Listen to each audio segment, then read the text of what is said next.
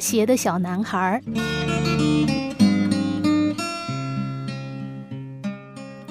那是多年前的事了。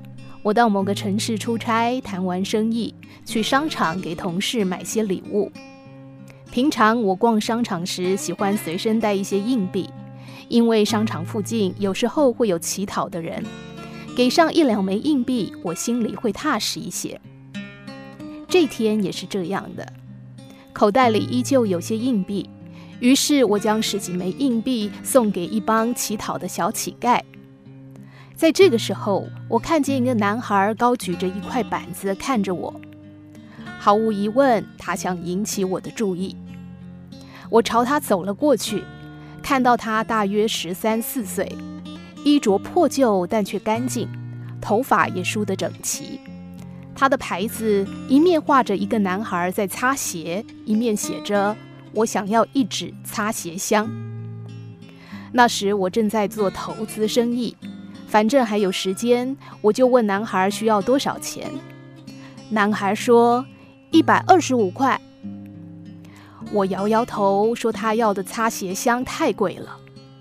男孩说不贵，还说他已经去过批发市场四次，都看过了，要买专用的箱子、凳子、清洁油、软毛刷，还有十几种鞋油，没有一百二十五元就达不到他的要求。我问他现在手边有多少钱，男孩想都没想，说已经存了三十五元，还少九十元。我认真看着男孩，确定他不是个小骗子，于是掏出九十元说：“这九十元给你，算是我的投资，但有个条件，从你接过钱的这一刻起，我们就是合伙人了。我在这个城市会待五天。”五天内，你不但要把九十块钱还给我，我还要一块钱的利息。如果你答应这个条件，这九十块钱现在就归你。男孩兴奋地看着我，立刻答应。他告诉我，他读六年级，每星期只去上三天的课，另外几天要放牛放羊，还要帮母亲耕作。可是他的成绩从来没有滑落过前三名。所以他是最棒的。我问他为什么要买擦鞋箱，他说因为家里穷，要趁着暑假出来赚学费。我以一种欣赏的眼光看着男孩，然后陪他去批发市场选购了擦鞋箱，还有其他各种擦鞋的用具。他背着箱子准备在商场门口下摆摊。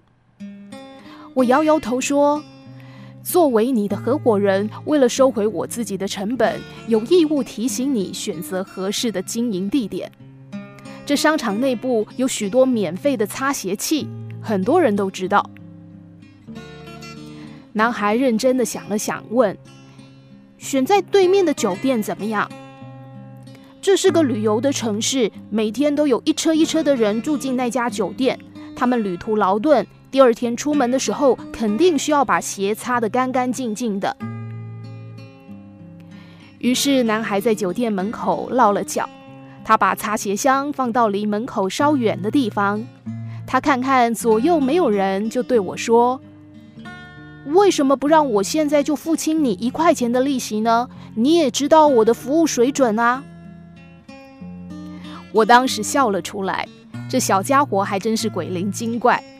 他是要给我擦鞋，用擦鞋的收费抵那一块钱的利息。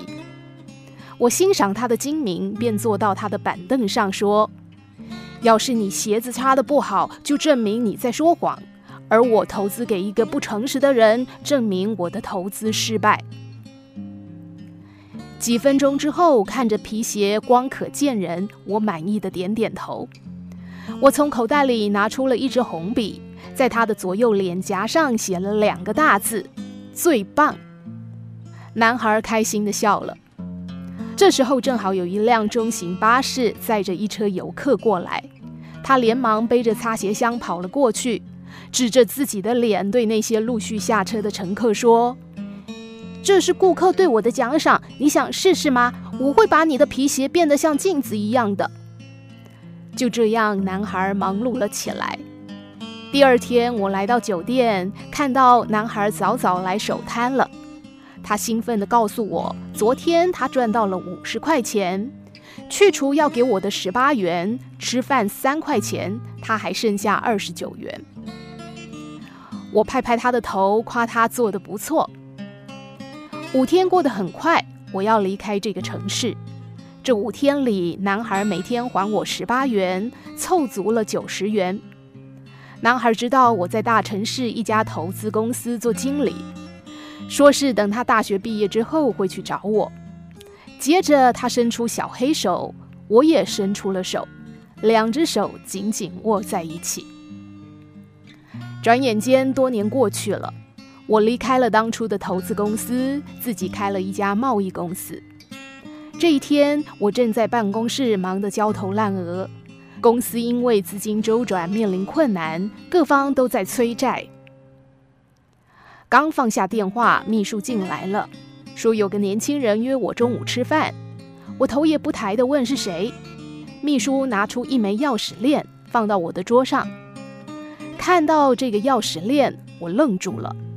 上面有一个玻璃小熊，小熊的脑门上写着三个字。我最棒！我想起来了，这个钥匙链是十五年前我和那个擦鞋少年临别握手时塞进他掌心的礼物。到了中午，我走进酒店，看到一个西装革履、英气逼人的年轻人，他含蓄地笑着，朝我微微弯了一下腰。从他脸上，我略微找到了当年擦鞋少年的影子。喝茶时，他拿出了一张五百万元的支票，说：“我想投资你们公司，五年之内用赚到的利润来还清。”五百万元真是雪中送炭啊！年轻人笑笑地说：“十五年前，从那纸擦鞋箱起，我完成了一笔又一笔的生意。现在我有了自己的公司。”这五百万元投了进去，我有权利要求一笔额外的利息。我抬起头问他要多少，他不动声色地回答一块钱。我靠到椅背上，脸上露出微笑。当初投资的九十元换来五百万元的回报，这无疑是我投资生涯当中最成功的案例。